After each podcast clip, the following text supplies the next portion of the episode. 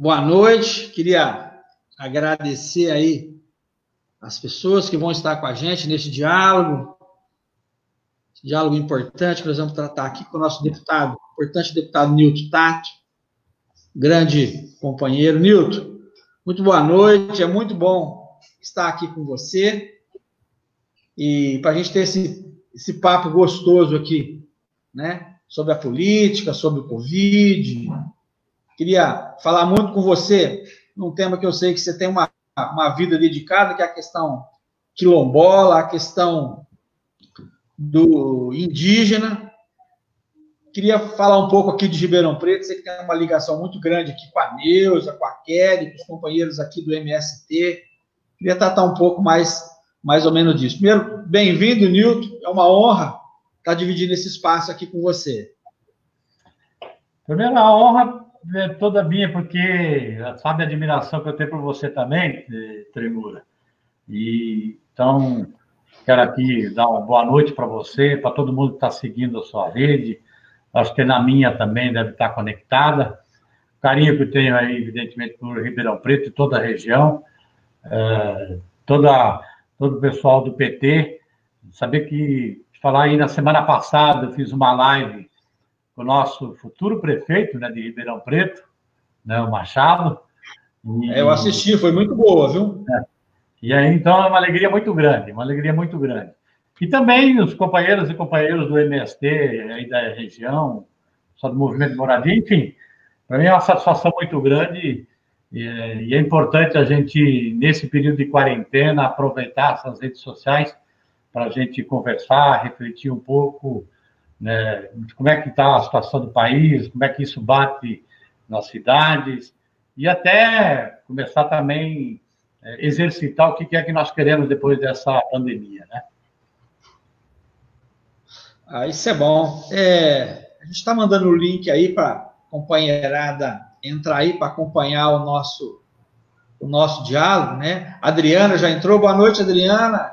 Legal, a Fernanda Queiroz. Já tem as pessoas já começou a se mobilizar aí para entrar no, no bate-papo aí com a gente.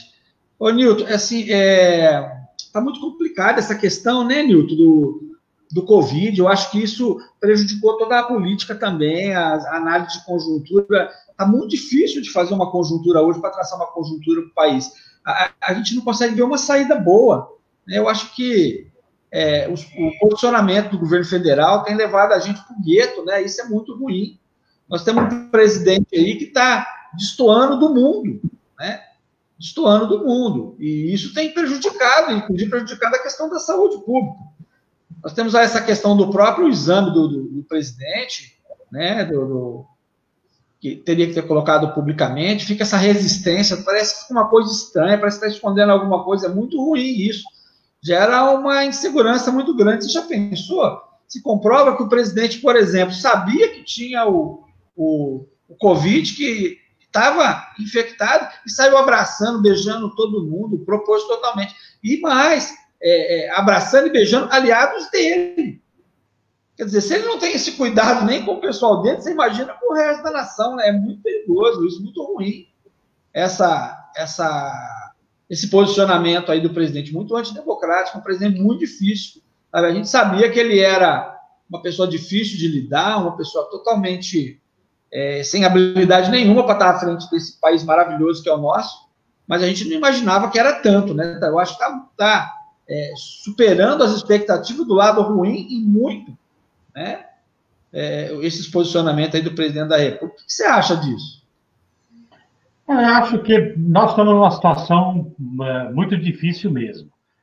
Você, se a gente verificar o que, que os outros países no mundo inteiro como eles enfrentaram essa pandemia, é, lá foi fundamental, principalmente naqueles que tiveram sucesso no enfrentamento. É, em muitos países, por exemplo, como a China, muitos países da, da Ásia, é, e mesmo da Europa, é, já, tão, já passaram pelo momento mais grave, e alguns os, os impactos não foram tão grandes, tá? não tiveram uma quantidade de de pessoas contaminadas e de óbitos, né, de mortes. Outros países que foram mais relaxados, e que inspiraram no primeiro momento, inclusive o Bolsonaro, tiveram consequências mais graves, com muitas mortes, tá? como está acontecendo no próprio Estados Unidos. Tá? É, e em todos os lugares, e aonde teve mais sucesso, sucesso do ponto de vista do enfrentamento da pandemia, é, você teve um comandante do país que se planejou, que ouviu a Organização Mundial da Saúde, enfim, ouviu as autoridades sanitárias de que é, não era uma gripezinha e que precisava, que a única forma de enfrentar é, é, a propagação era o isolamento social, a quarentena, né? E, e os países que fizeram isso direito, eles foram bem sucedidos nesse enfrentamento. Evidentemente também chegou o coronavírus lá, teve mortes, mas não na proporção que está ocorrendo no Brasil agora. E agora nós estamos no período, talvez o período mais grave aqui, porque você já tem várias cidades que, que aquilo que os especialistas já alertavam, se você não fizesse uma política de isolamento né, e adotasse né, esse, essa quarentena, se não relaxasse, né, poderia evitar aquilo que já está acontecendo em várias cidades, onde você já não tem mais leitos de UTI, não só para atender as pessoas que precisam de UTI por causa do coronavírus, como também alguém que possa ter um acidente, um AVC e assim por diante, que não pode ser atendido. Né? Então, você tem vários lugares que, que já virou caos. Tá? E, então, como eu disse, vários países foram fundamentais do papel central do governo, né? do governo central, que planejou e que obedeceu e seguiu as orientações médicas. Aqui, pelo contrário, aqui a gente não teve um planejamento, não se adotou medidas e, é, é, infelizmente, é, nós temos um governo irresponsável, insano, é, que jogou contra e continua jogando contra, né? Portanto, as mortes que a gente está verificando no Brasil e aquelas que virão ainda, porque está propagando muito o coronavírus, e nesse momento ele tá, é, a gente está naquela fase que os especialistas estão falando de interiorização do coronavírus. Então, tá indo, quando eu falo para o interior, não é só o interior de São Paulo, eu falo quando ele vai, inclusive, para grupos sociais mais vulneráveis, os indígenas, quilombolas, extrativistas, né, as comunidades no campo como um todo, né, os pequenos municípios, aonde você não tem a infraestrutura de equipamentos de saúde para estar tá socorrendo mais rapidamente. Então, Tremura, nós temos a infelicidade aqui de ter alguém que joga contra e que incentiva o contra, sabendo que nós não temos uma vacina ainda para poder combater o coronavírus. E a única forma de combate eficaz, que deu certo em muitos países, está dando certo aqui na Argentina, tá? E, e, e foi através do isolamento social, quer dizer, obedecer aquilo que a Organização Mundial da Saúde recomendou. Então, é, só para dar um pouco quadro dessa situação, é, e que, portanto, nós temos jogar a conta dos óbitos, do sofrimento a mais que está tendo para o povo brasileiro, tá? e para muitas famílias que estão perdendo entes queridos, né? ou de familiares ou amigos, em cima de um único responsável que não fez o papel que devia fazer e fez o contrário, que é o próprio presidente da República, eh, Bolsonaro. Ô, ô Nilton, é, eu até assinei uma petição aqui internacional, um assunto assim que você domina bastante, que é a questão do, dos quilombolas e dos povos indígenas, na questão do, do Covid-19, está havendo uma mobilização até internacional, e isso nos preocupa muito. Acho que são é, povos que a gente tem muita dificuldade de proteger. São os quilombolas, os indígenas e os moradores de rua, né? Ou em situação de rua, né? que é a maneira correta. As pessoas que estão em situação de rua, elas também estão desprotegidas.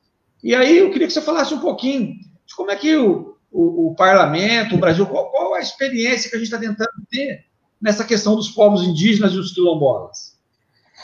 Então, como eu disse, Tremura, é, nós temos grupos sociais aí que são os mais vulneráveis. E começa pelo meio urbano, então a população em situação de rua é, e quem mora nas favelas, na periferia da, das grandes, médias cidades, tá? Então, esses já são grupos que, que são mais vulneráveis e, portanto, a probabilidade de contaminação, de propagação do coronavírus é muito maior e com impacto muito maior é, pela forma pela forma como se relaciona e o convívio convívio inclusive dessas pessoas, tá? Depois quando a gente chega para o campo, para a floresta, para as águas, aquilo que nós chamamos de povos, né, de, de, dessa área, você sabe que nas comunidades rurais, comunidades quilombolas, nas comunidades indígenas, da mesma forma como é nas periferias das cidades, essas comunidades, esses lugares, já têm um déficit muito grande do ponto de vista das políticas públicas e dos equipamentos públicos, em especial também na área da saúde. Então, eles já estão, as políticas estão distantes dessa população, né, permanentemente, podemos dizer assim. Então, quando vem uma pandemia dessa, o impacto vai ser muito maior para elas. E tem um outro aspecto que, que, eu, que é a forma como eles convivem, de relacionamento. Então, numa comunidade quilombola, o convívio social é muito maior, uma comunidade indígena. E nas comunidades indígenas, tem um outro aspecto ainda, que é um ponto do, que tem a ver com a genética, dependendo do tempo de contato e de relacionamento que esta comunidade tem com a sociedade envolvente, ou seja, com o nosso mundo, tá? Então, é, de repente, o organismo dessa, de, de determinado povo é, não tem a, a, mesma forma de para reagir né, com, com o coronavírus, né, com o Covid-19. Então, uma, por exemplo, uma gripe para a gente, a gente, de repente, você tem anticorpos que você segura, tá? Depende no, dependendo do povo indígena, do tempo de contato, a genética faz com que uma gripe pode levar a óbito com, com é, o que não levaria, por exemplo, com a gente que, que tem né, é, é, determinado tipo de resistência, né? De anticorpos, inclusive, no corpo. Então, tem, esse, tem essa questão que também, porque, que também precisa ser tratada. Então, o que, que é que nós, nós, do Partido dos Trabalhadores, é, fizemos lá no primeiro momento em Brasília? Primeiro, desde o início, quando se já é, tinha notícia né, da, do impacto do, do, do coronavírus na, na, Ásia, na Europa, da forma como estava se propagando, então nós nos apressamos a formular um conjunto de projetos, é, podemos, como alguns classificados do ponto de vista de medidas sanitárias ou de medidas na área da saúde, que vai desde de proibir exportação de materiais e equipamentos médicos que foram para utilizar no enfrentamento à pandemia, tirar impostos da produção, na fabricação de determinados equipamentos e materiais, né, de alocar é, recursos, entendeu, para os governos de estado, prefeituras, né, para poder fazer o enfrentamento, é, e, e, também é, é, um conjunto de medidas do ponto de vista econômico para você amainar um pouco a situação é, para aqueles mais vulneráveis. Então, aquilo que, que, que, a gente viu aí, a renda básica é, emergencial que foi aprovado, ela nasceu de uma proposta do PT, que no início a gente tinha formulado do valor de um salário mínimo, é, e que no processo de negociação é, acabou virando lá em 600 reais, podendo chegar até 1.200 reais. E em todos esse conjunto de propostas, né? Também propostas lá para apoiar as micro, pequenas empresas, cooperativas, pra, dentro da perspectiva para garantir o emprego, fazer com que as, os, os, empregadores pudessem continuar mantendo o emprego e pagar o salário. Enfim, tudo isso a gente veio discutindo medidas para nesse sentido. E do campo especificamente também elaboramos um conjunto de propostas para apoiar a agricultura familiar, os quilombolas, os indígenas. Né? Então, mudamos, mudamos a legislação do PNAE né, para facilitar entendeu, a própria distribuição, manter, a, a, o manter com que os recursos federais continuassem sendo canalizados para os estados e para os municípios, e que esses produtos comprados pelas prefeituras pudessem, então, podem ser distribuídos para a, as famílias né, dos alunos. Enfim, Fizemos um conjunto de propostas. O problema é que algumas dessas nós não conseguimos sequer ainda pautar no, no Congresso. Mas é importante aqui levantar o seguinte: por falta ou pela inanição, né, e por estar jogando contra né, o povo brasileiro, né, por parte do governo federal, por parte do Bolsonaro, a, a, a, o Congresso, né, a Câmara e o Senado acabou tendo um protagonismo e tendo que aprovar e fazer as coisas acontecerem, tá? Então, a sorte, inclusive, que você teve a Câmara para fazer isso. Evidente que a gente não conseguiu tudo aquilo que a gente imaginava que precisa fazer e que, de fato, muitas coisas, inclusive, que aconteceram em outros países, políticos que adotaram em outros países e que nos inspirou a propor aqui, nós não conseguimos aprovar porque é, você sabe como que é a composição também na Câmara Federal e no próprio Senado. Então, os setores conservadores, liberais, que seguem a política, a cartilha é, do Bolsonaro, do Guedes,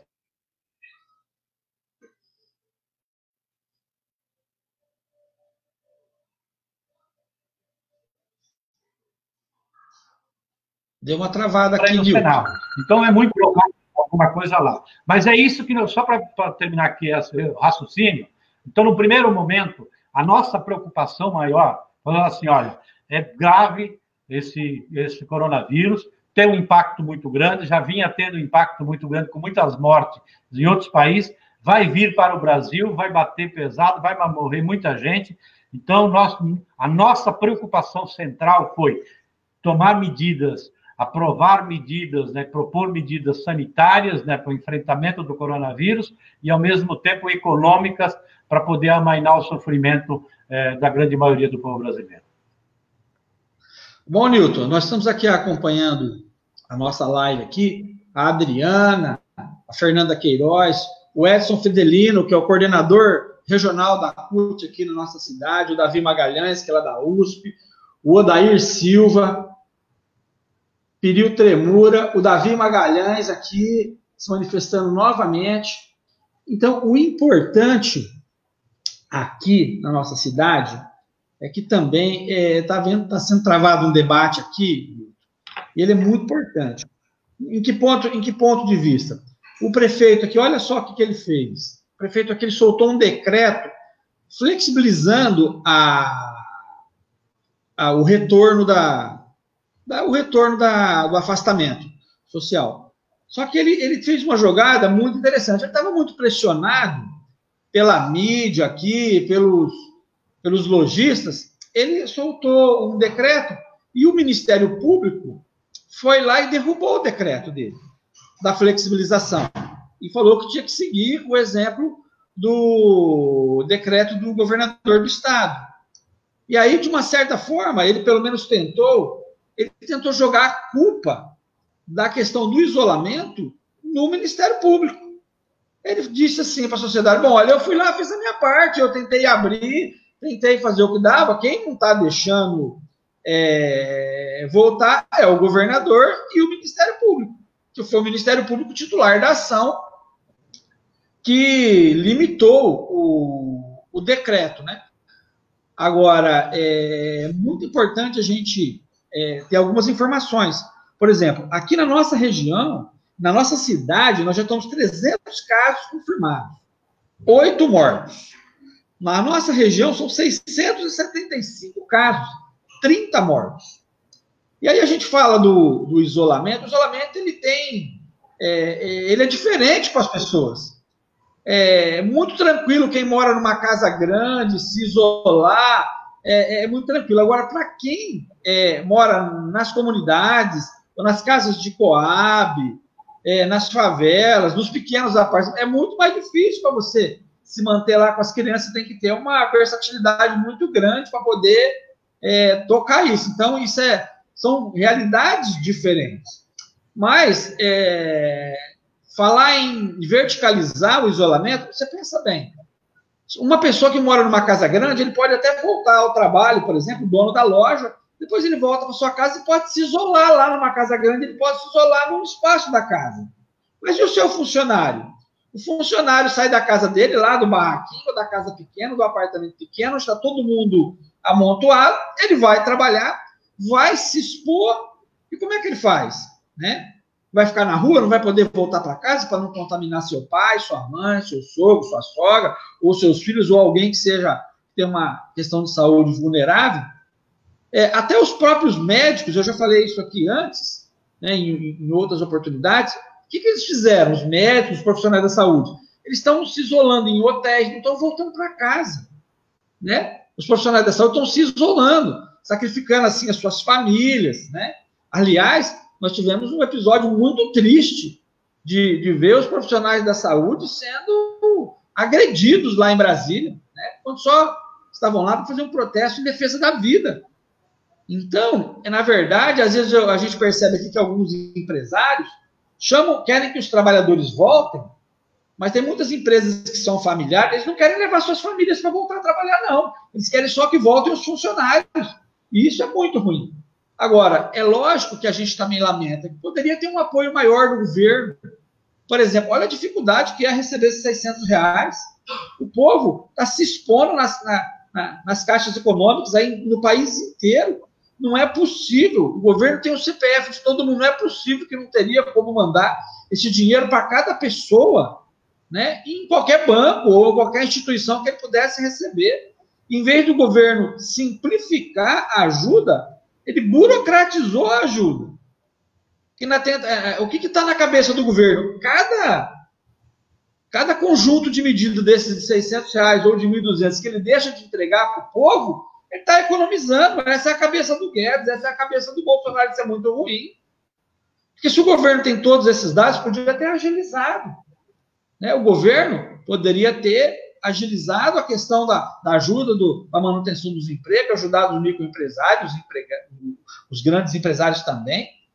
Aqui, aqui na nossa cidade, a prefeitura também poderia ter sido muito mais é, contundente nas suas ações de apoio ao, aos pequenos empresários, aquela cabeleireira, ou a pessoa manicure, ou a, a, a vendinha da esquina, essas pessoas têm que sobreviver. Então, o município também poderia ter sido muito mais solidário a essas pessoas.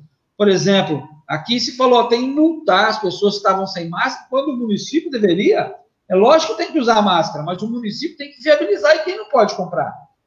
Saúde é um direito, não é um dever. Então, a pessoa, proteção à saúde, tinha que ter o direito de receber uma máscara, né? Não já multar a pessoa, adverti-la, falar que ó, você tem que usar máscara, tá aqui, é essa máscara que você tem que usar.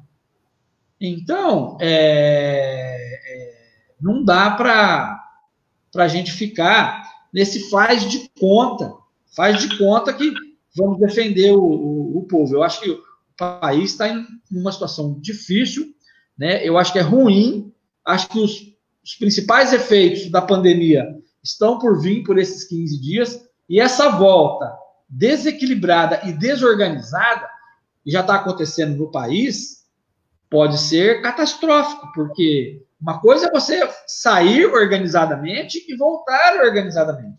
Agora, voltar de qualquer jeito, sem nenhuma organização, é muito perigoso. Eu acho que isso pode fazer saltar a, a pandemia, né, saltar a, a quantidade de pessoas contaminadas e mais, aí atrasar mais a volta ainda. Porque é, é, não adianta ficar nesse embate economia, emprego e saúde. Quem está morto não vai trabalhar em lugar nenhum. Então, primeiro nós temos que salvar as vidas. Depois vamos salvar a economia. Né? Ah, mas aí as pessoas vão morrer de fome. E aí que entra o governo. Esse é o papel do governo. Cadê a ajuda do governo? Tinha que ser instantânea. Já demorou demais, já tomou mais de 60 dias e não acontece nada entendeu? Até hoje, o, a, menos da metade das pessoas receberam o auxílio do governo, que deveria ser imediato. Já falar auxílio emergencial é urgente. Agora o governo fica criando burocracia quando podia criar facilidade. Eu não consigo entender isso. Como é que o parlamento está vendo essa demora do repasse do dinheiro, Milton? Não, primeiro, Temura precisa entender que o governo era contra é, qualquer ajuda, até porque ele não acreditava na pandemia, tá? E, e aí depois, depois que a coisa começou a estourar os casos aqui no Brasil, e outros países adotando políticas de apoio, é, para manter emprego e, e, e, manter as pessoas em casa, então com ajuda, inclusive econômica, é, o governo e, e, quando a gente levou a proposta é, para a Câmara né, da, dessa ajuda emergencial, então o governo correu rapidamente para anunciar um valor de 200 reais, que sequer mandou. É, sequer mandou a, proposta é lá para a. Tá? Então, só, isso é importante dizer que depois de aprovado, é, o governo continua trabalhando na perspectiva para criar o caos e, portanto, faz de tudo para não pagar, para não pagar, tá? Então, você disse muito bem, era possível, se tivesse um planejamento, se tivesse uma ação coordenada, tanto as ações de informação, de equipamentos, né, de máscara e assim por diante, tá? Se tivesse uma coisa organizada a partir do governo federal, articulando os governos estaduais, os municípios, tá? Uma ação organizada, todo mundo no mesmo caminho, tá? Como aconteceu em muitos países, é, o resultado era diferente, tanto para as medidas econômicas como também para as medidas de para poder conter a propagação do, do coronavírus. É, você citou muito bem aí o exemplo da prefeitura de Ribeirão Preto, tá? é, que parece que dá a impressão que tenta jogar dos dois lados. Então, ela fica meio que perdido nesse debate da se vai é, paralisar a economia ou se vai atender à saúde. E aí livra das costas quando você tem é, um Ministério Público que também não tem sensibilidade, né? E toma uma, uma medida dessa. Em qualquer prefeitura, e a gente tem vários exemplos no país afora, de prefeituras que fizeram ações coordenadas, tá? É, que ajudou a fazer com que as pessoas ficassem em casa, isolando inclusive o município para não deixar chegar o coronavírus. Em vários casos a gente tem exemplos, tá? É, principalmente no Nordeste, mas também tem exemplos aqui é, em São Paulo. Então, o município também sim podia ter política, adotar política.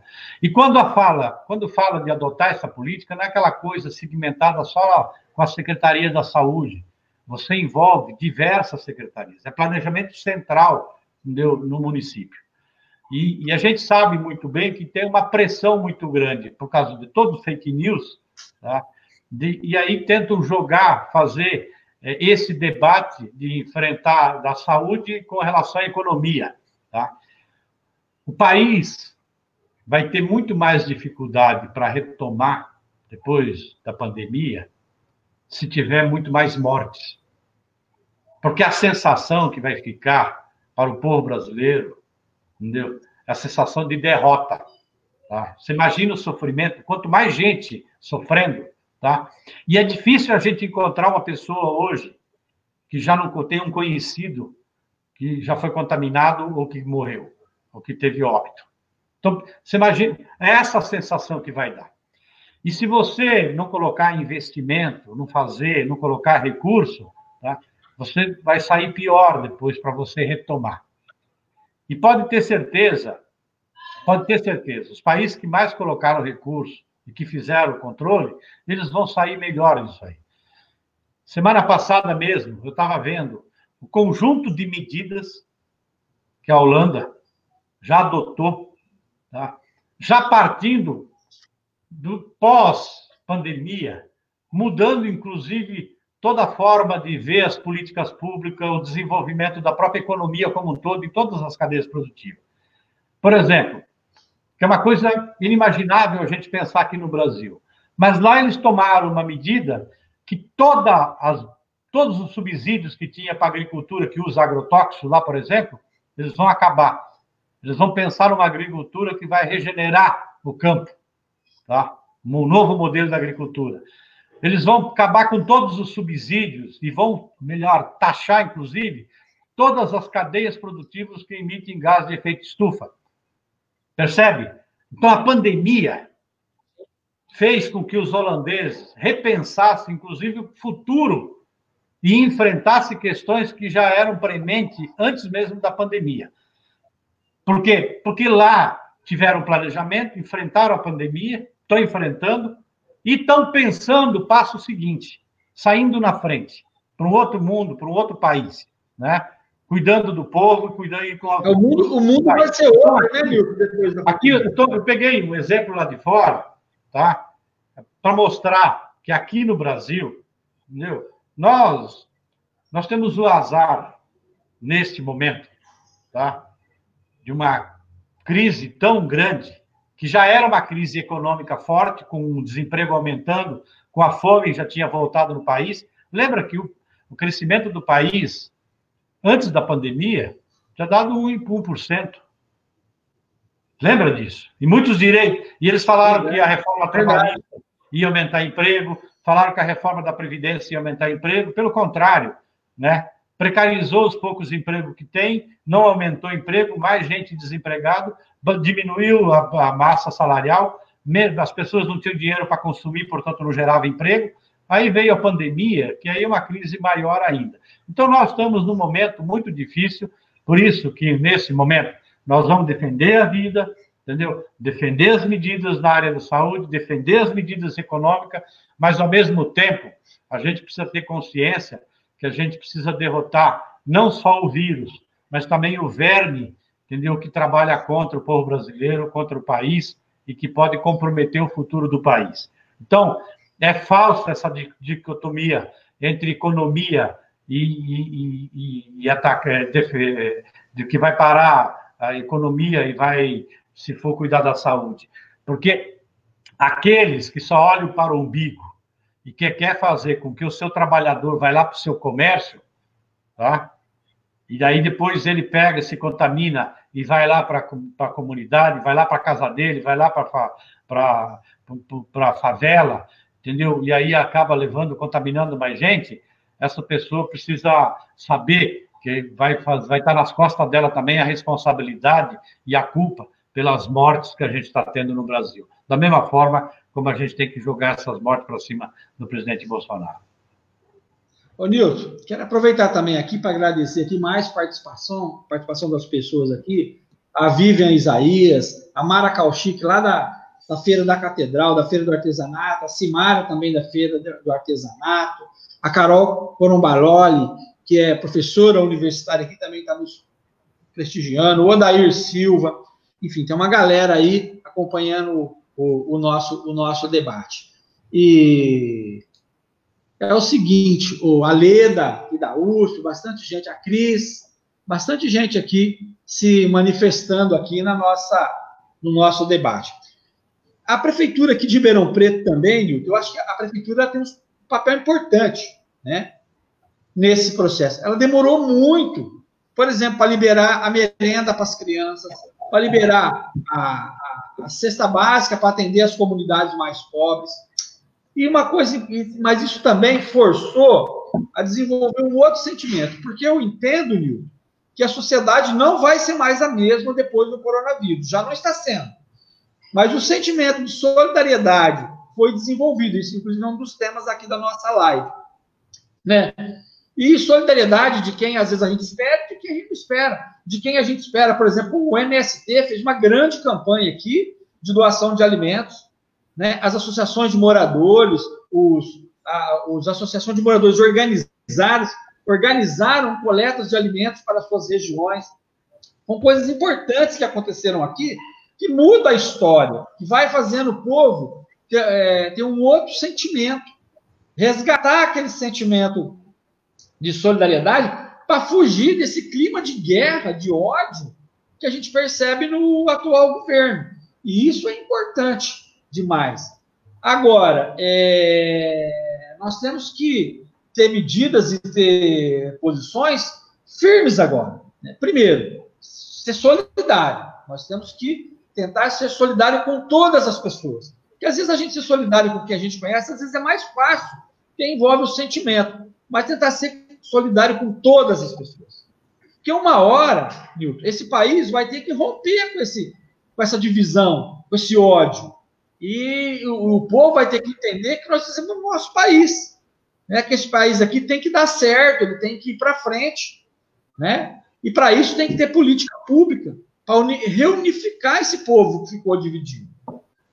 Então, é, aqui o MST tem feito trabalhos importantes, né? em, alguns, em algumas partes o MST é solidário a gente, em algumas localidades do MST que eles estão com mais dificuldade, nós somos solidários ao MST e vamos fazer essa troca. A CUT, é, o movimento sindical tem trabalhado também muito nessa, nessa questão, isso é muito importante. Aqui nós temos o Hospital das Clínicas, por exemplo, né? o HC de Ribeirão Preto, que agora se fala em, em, em os, os, enfermos da capital começarem a vir para cá, e foi criada uma polêmica aqui na cidade, né? se deve ou não vir quem, quem não tiver leito lá na, na capital. E é lógico, nós temos que ser solidários, nós temos que receber as pessoas. E o SUS é o sistema único, é para atender todas as pessoas. É lógico que nós temos que cobrar do governo de São Paulo, por exemplo, se lá todos os leitos estão ocupados da rede pública e da rede privada. Porque se o sistema de leito da rede privada estiver ocioso, é papel do Estado ir lá e confiscar o leito e colocar o serviço público. Não pode deixar. Né? Olha, você imagina, acho que é, você transferir uma pessoa a 400 quilômetros de distância, talvez é, é, seja cruel para a pessoa. Não é que a pessoa não deve vir para cá, mas eu acho que tem que se esgotar todas as possibilidades para que a pessoa tenha um tratamento mais humano possível. Se os leitos da iniciativa privada estiverem vazios, é dever do Estado ir lá e confiscar. É, eu acho uma outra coisa importante aqui também, que a gente tem é, discutido muito, é a questão do, da solidariedade e da questão do revanchismo. Eu acho que a solidariedade começou a vencer o revanchismo. Isso é um sentimento importante. Eu acho que isso é que vai prosperar depois da pandemia. Que aqui em Ribeirão Preto, por exemplo, não, é, é, eu acho muito difícil flexibilizar, porque, primeiro, Ribeirão Preto é a capital da metrópole aqui. Se a gente flexibilizar Ribeirão Preto, nós podemos atingir a região inteira. O pessoal vai vir aqui comprar, fazer as compras nos shoppings, se reabilitar e vai levar. É a mesma coisa do pessoal que sai daqui vai fazer compra lá no Braz. Né? Tem que ter cuidado agora, não pode fazer isso. Tem que ter responsabilidade, não com si próprio só, mas também com as outras pessoas. Né? E, e o que, que você fala assim desse sentimento de solidariedade, dos posicionamentos que você tem visto aí, por exemplo, de entidades importantes, como igrejas, né? Porque não, as igrejas têm desenvolvido um trabalho importante de, de, apoio à sociedade, de arrecadação de alimentos, a questão do, do próprio MST, da CUT ou de outros movimentos, movimento de luta pela moradia. Como é que você tem visto esse pessoal se organizar? Não, Tremura, primeiro que eu acho que a gente, a gente já sabe é, que o povo brasileiro, principalmente os mais pobres, os trabalhadores, é, sempre foram né, e são solidários. Então, o pouco que tem divide nesses momentos mais difíceis. A gente sabe, até pelas trajetórias que a gente tem nos movimentos sociais, ou mesmo de, da, da, da, igreja, né, nas entidades, associações de bairros, né, os movimentos, é, o quanto é permanente essa relação, essa de solidariedade em todo momento, em todas as campanhas. Então, agora, na pandemia, não ia ser diferente. E aí, evidentemente, que, que é, é, é, chama atenção é, a ênfase desse movimento de solidariedade espalhado no país inteiro, tá? Então, eu mesmo tenho feito algumas lives aqui, até para mostrar é, o exemplo de, de alguns né, desses movimentos ou dessas iniciativas é, de solidariedade. É, todo dia eu faço questão de, de expressar é, o trabalho fantástico, por exemplo, que o MST vem fazendo. Então, isso é fundamental e isso que segura um pouco, senão a desgraça seria muito maior nesse país por, pela inanição das autoridades públicas do governo federal e também do governo do Estado. Tá? O governo do Estado também faz parte da, da tarefa e muitas coisas podia ter feito muito mais, né, e está fazendo muito mais, é, prefere fazer muito mais política, o enfrentamento da política, mas não faz uma, uma ação articulada com o conjunto das secretarias também para poder, poder enfrentar né? E às vezes precisava fazer até o enfrentamento é, no, quando no, no, com relação ao governo, ao governo federal. Mas, por exemplo, a gente não tomou, né? É, a gente tem exemplo de outros governadores do Nordeste que praticamente falou, olha, é, tal município apareceu casos de coronavírus, isolou o município, acabou com o transporte interestadual, porque era esse o caminho que tem que fazer. Aqui a gente não tem nenhum caso assim que precisou que, que, o governador tomou essa medida. Então, aquilo que você falou, ó, se chegar a abrir, por exemplo, em Ribeirão Preto, vai se espalhar rapidamente. Então, estou falando assim que o que salva, o que ameniza um pouco o sofrimento nesse momento é essa rede de solidariedade. A outra coisa, Trimura, você comentou aí, é, quem é que socorre agora nessa pandemia? É o SUS. Não importa a classe social. Isso. Tá? É no SUS que a pessoa vai recorrer, tá? Então, quem está acompanhando a gente e quem entra na balela de querer destruir o Sistema Único de Saúde, quem entra na balela de Estado mínimo, acabar com os serviços públicos, tá? Sabe que é nessa hora, né? Ou quem defendeu aquela emenda na Constituição que congelou os recursos para a educação, para a pesquisa, para a segurança, né? Para a ciência e tecnologia, para a saúde, que tirou 20 bilhões só o ano passado da saúde, está fazendo falta agora. E o dinheiro que vai para a pesquisa, para a universidade, é o dinheiro necessário para poder buscar a vacina, entendeu? Para combater né, é, o coronavírus. Então, esses, esses agora estão vendo que, que é o setor público que garante, é o serviço público que garante. Então, você, por exemplo, que é classe média e que entra muito no discurso da balela, segue o receituário né, do liberalismo, se você pegar o coronavírus agora e tiver que ir numa UTI, você não vai lá no seu hospital particular, na UTI particular. Quem vai bancar você é o SUS, Sistema Único de Saúde, tá? Então, para a gente saber que nós precisamos defender o SUS nesse momento. Aliás, desde o início eu tenho falado, você quer combater o coronavírus, tá? Fique em casa e defenda o SUS, porque é o SUS que vai socorrer. Quero aqui também aproveitar, inclusive, é, é, dizer o seguinte: nós, os deputados federais de São Paulo, nós tomamos uma decisão da emenda de bancada, os 220 milhões, nós destinamos toda ela para combater o coronavírus direto para a secretaria, para a Secretaria Estadual de Saúde, para poder levar, e de recursos para ser utilizado em todos os municípios. Então é importante as pessoas saberem. Recursos que foram liberados rapidamente, porque é a emenda impositiva da bancada. E estamos votando agora, por isso que de vez em quando eu estou olhando aqui no, no celular, vocês devem estar, porque eu estou acompanhando tanto debate, a gente tem votações, nós estamos votando lá, então, também a liberação de 21 bilhões de reais é, para os municípios, para poder é, combater o coronavírus. Como eu disse, a, a, Câmara e o Senado tomando iniciativa na medida em que a gente tem é, um governo insano e irresponsável que não toma, que não toma nenhuma medida. Então, só para salientar aqui, que eu, eu não tenho um bairro aqui em São Paulo, eu não sei aí como é que está aí em Ribeirão Preto, tá? mas não tem um bairro aqui em São Paulo que você não tem alguma ação de solidariedade né? Estou falando do município de São Paulo, aqui no entorno também, muitas ações de solidariedade de gente que então está fazendo coleta de alimento, preparando cesta básica, né? muita gente envolvida, entendeu, nesse, nesse processo. É, e aí é fundamental esse momento fazer. Por que, que isso é importante também, é, Tremura?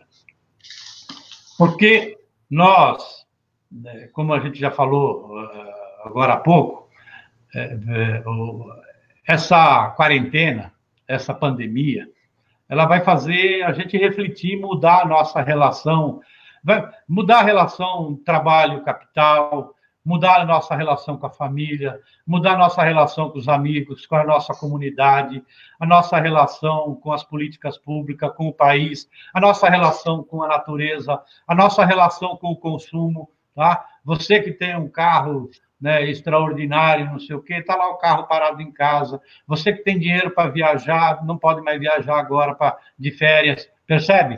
Né? Tem determin... Então, muita coisa vai fazer a gente pensar. Então, e, e esta relação de solidariedade que a gente está vendo, ela, ela propicia a gente pensar né, positivamente, tendo esses valores, entendeu? Naquilo, depois que a gente sair da pandemia, que país que a gente vai querer, que município que a gente vai querer, né? Eu sei que, por exemplo, você, é, e eu espero que vença pela sua trajetória, pelo seu compromisso, né? É, eu sei que você está colocando o seu nome é, na chapa de vereadores aí em, em Ribeirão Preto, né? E eu torço muito né? E eu quero ir aí, inclusive, fazer campanha. É, e eu sei que você, pela sua trajetória, é uma pessoa que está com certeza refletindo, porque vai mudar muito a política aí em Ribeirão Preto depois da pandemia.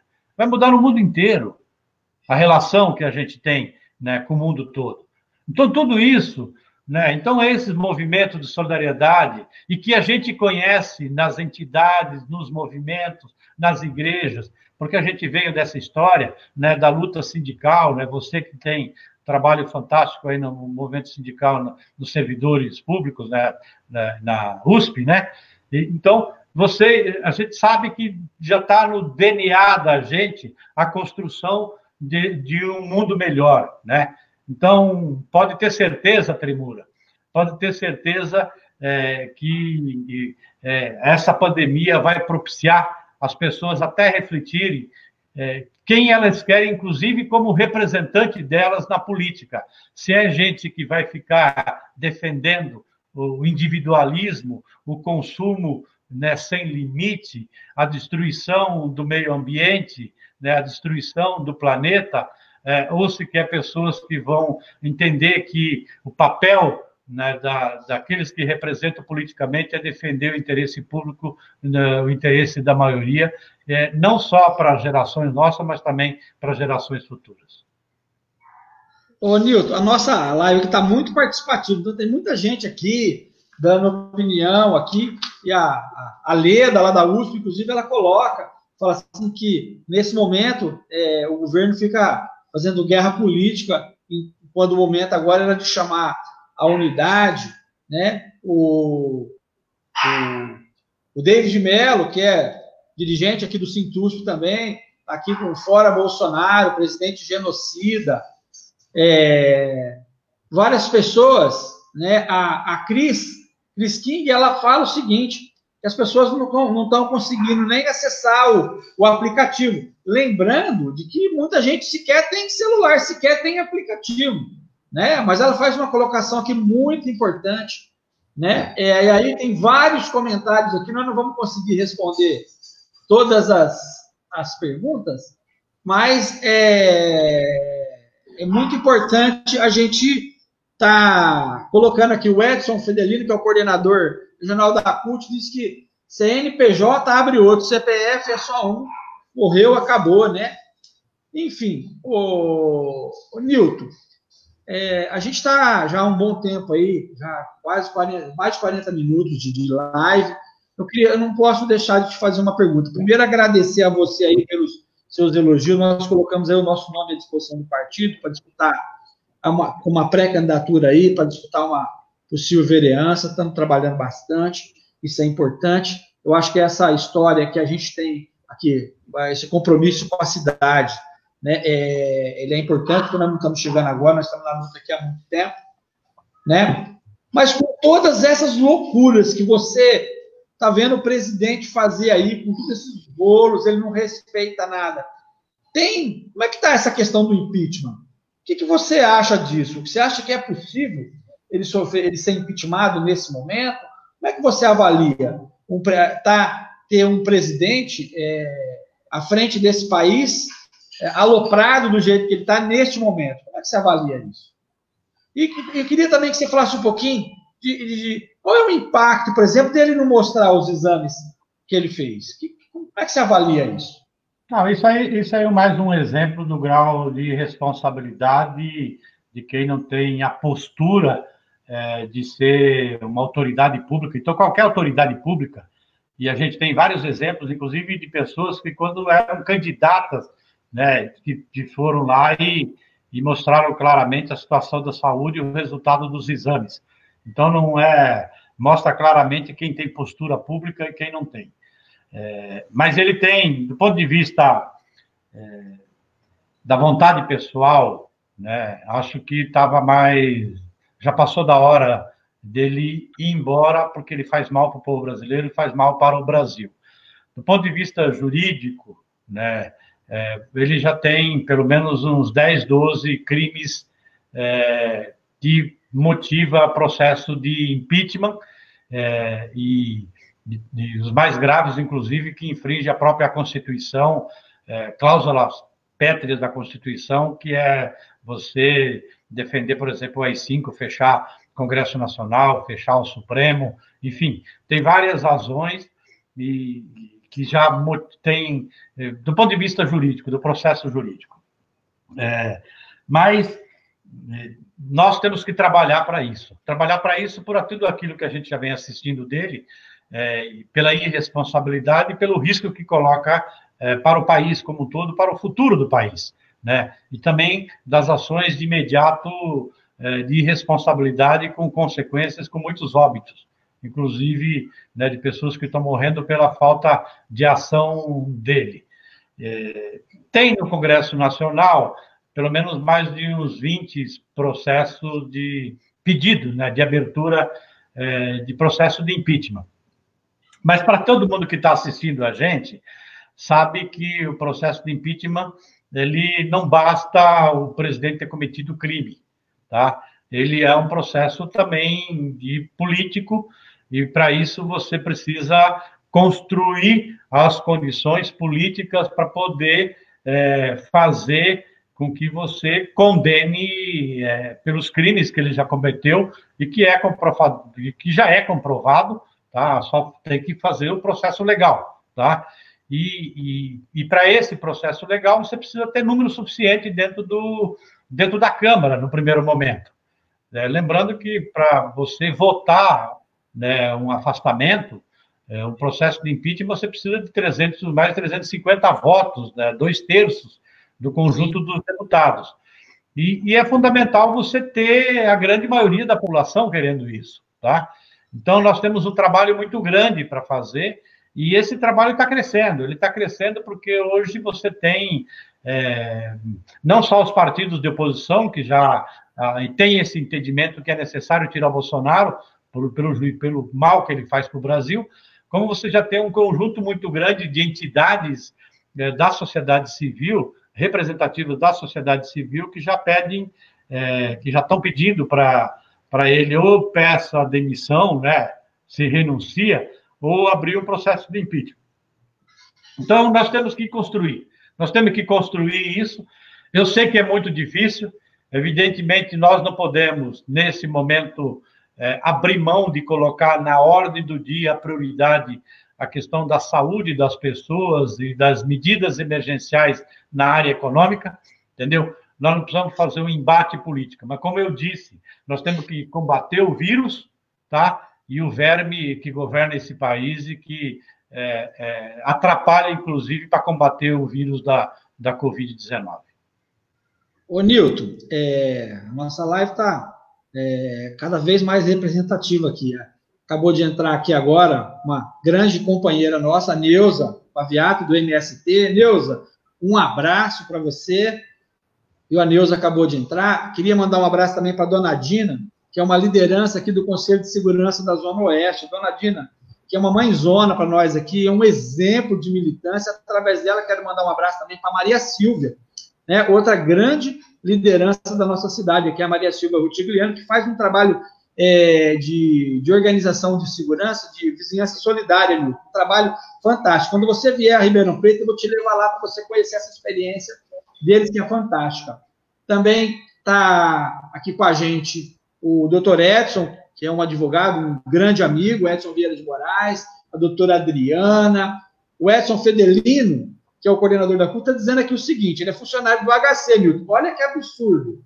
É, o HC de Ribeirão Preto cancelou o pagamento de um terço de férias, o adiantamento das primeiras parcelas do 13 terceiro salário, usando o AMP 927. Olha o, o tratamento que o governo de São Paulo dá para os profissionais da saúde. Isso é uma vergonha, né? Enfim, assim, então é muito importante essas, é, é, é, esse movimento do governo. Quer dizer, nos movimentos que a gente mais precisa do profissional da saúde, nós estamos vendo cortar salário do profissional da saúde né, e agredir funcionário da saúde lá na porta do, do, do Palácio do Planalto. Também está com a gente aqui uma grande liderança do movimento de luta pela moradia, o Adriano de Paula, que é um grande companheiro aqui, que milita já com a gente há bastante tempo. É, enfim, muita gente, muito legal tá a nossa live aqui, ô Nilton, bastante gente participando, pessoal da Feira de Artesanato, é, pessoal da USP, bastante gente da USP participando, que é o Carlos Colares, que é um colega trabalha com a gente lá na segurança universitária, todo mundo participando, isso é muito bom. Enfim, a, a live ela tomou uma dimensão muito legal, sabe? Que foi é, a gente conseguir atrair aí bastante, bastante gente que pensa de movimentos diferentes, né? Então, Milton, para a gente encerrar aqui a, a, nossa fala, dizer que agradecer a você, né? Agradecer por você ter, ser esse deputado, esse parlamentar tão atuante. Né? É muito importante isso para nós.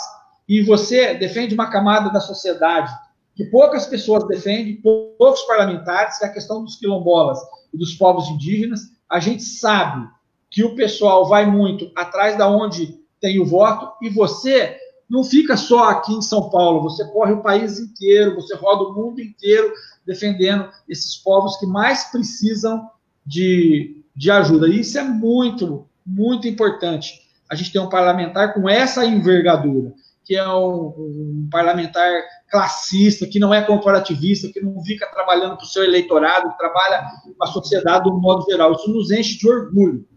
E, agradecer muito, Nil, da sua participação aqui na live. Eu estou te esperando aqui, a hora que passar essa, essa pandemia, para te receber aqui, para te dar um abraço, para a gente dialogar com as pessoas, te desejar assim, uma boa sorte nesse mandato tão maravilhoso. Você já fez um mandato, está fazendo o segundo, desse importante mandato que você que você faz. Eu por aí só ouço falar bem de você, com seu compromisso ideológico, seu compromisso com as pessoas, seu compromisso com a natureza. Você é um ambientalista, a gente pouco falou disso aqui. Você é um deputado ambientalista que trabalha de um, de um, de um modo geral. Então, quero agradecer a você por essa oportunidade, por ter, é, me, ter me dado a honra de, de a gente fazer esse debate aqui. Já, nós já temos aí uma hora de live, a gente tinha planejado fazer uma live de, de máximo 40 minutos, mas o papo está tão gostoso e vai passando tão rápido o tempo, a conversa está tão legal, né, que a gente vai extrapolando o tempo. Então, eu gostaria que você fizesse as suas considerações finais e desde já já estou te agradecendo aí. Eu que agradeço, Fernando, para mim foi uma satisfação muito grande, como eu disse no início, eu tenho um carinho muito grande por você, pela sua trajetória, você também, a sua luta inspira muito a gente. Eu quero aqui também desejar uma boa caminhada para você. Tem um desafio muito grande é, de disputar uma cadeira de vereador e com certeza vai sair vitorioso nessa disputa, nesse processo. E, e aqui eu quero, inclusive, pedir para as pessoas refletirem muito. Né? Como eu disse durante a live, a quarentena também é um momento da gente refletir o que é que a gente quer para a nossa comunidade, para o nosso país. E, como a gente disse, é, siga um exemplo, né? Vocês têm aí, por exemplo, o MST muito forte, você falou, já citou o nome das companheiras, companheiros aí do MST, que também estão numa campanha fantástica, né, de, de, tanto produzir alimento como também de arrecadar para poder fazer a distribuição para as famílias que estão precis, precisando né, nesse momento, né? Então, estou falando assim, Fernando, quero aqui que você, primeiro, você e todo mundo que te acompanha, ficar em casa nesse momento, desobedecer o Bolsonaro, tá? Obedecer a Organização Mundial da Saúde, né, as autoridades da área da saúde, mas aproveitar a casa em casa para poder refletir que, que vocês querem aí para Ribeirão Preto depois dessa pandemia? sabendo que a gente tem eleição esse ano e vai ter eleição esse ano. Talvez mude a data, mas vai ser esse ano ainda. Tá? E aí, qual o Ribeirão que vocês querem para o futuro? Por isso, quero desejar boa caminhada para você e foi uma satisfação muito grande, entendeu? Estar junto com você nessa live aí. Grande abraço para você e para todo mundo aí que está acompanhando essa live aí, tá Eu vou voltar a acompanhar, voltar para a sessão aqui, porque está rolando a sessão. É, né? Vai lá. Valeu, Nilton. Boa sessão aí, bom trabalho. Quero agradecer a participação todas as pessoas que participaram aqui da nossa live. Aquilo que a gente não conseguiu responder aqui, nós vamos procurar responder agora, depois da live, responder para as pessoas. Um abraço a todos. O meu muito obrigado por vocês terem colocado aí o seu tempo à disposição para a gente contribuir nesse debate aqui tão importante. Boa noite a todos. Estamos juntos e vamos continuar caminhando juntos todo mundo em casa, cuidando da saúde. Um abraço a todos. Valeu, companheirada, estamos juntos.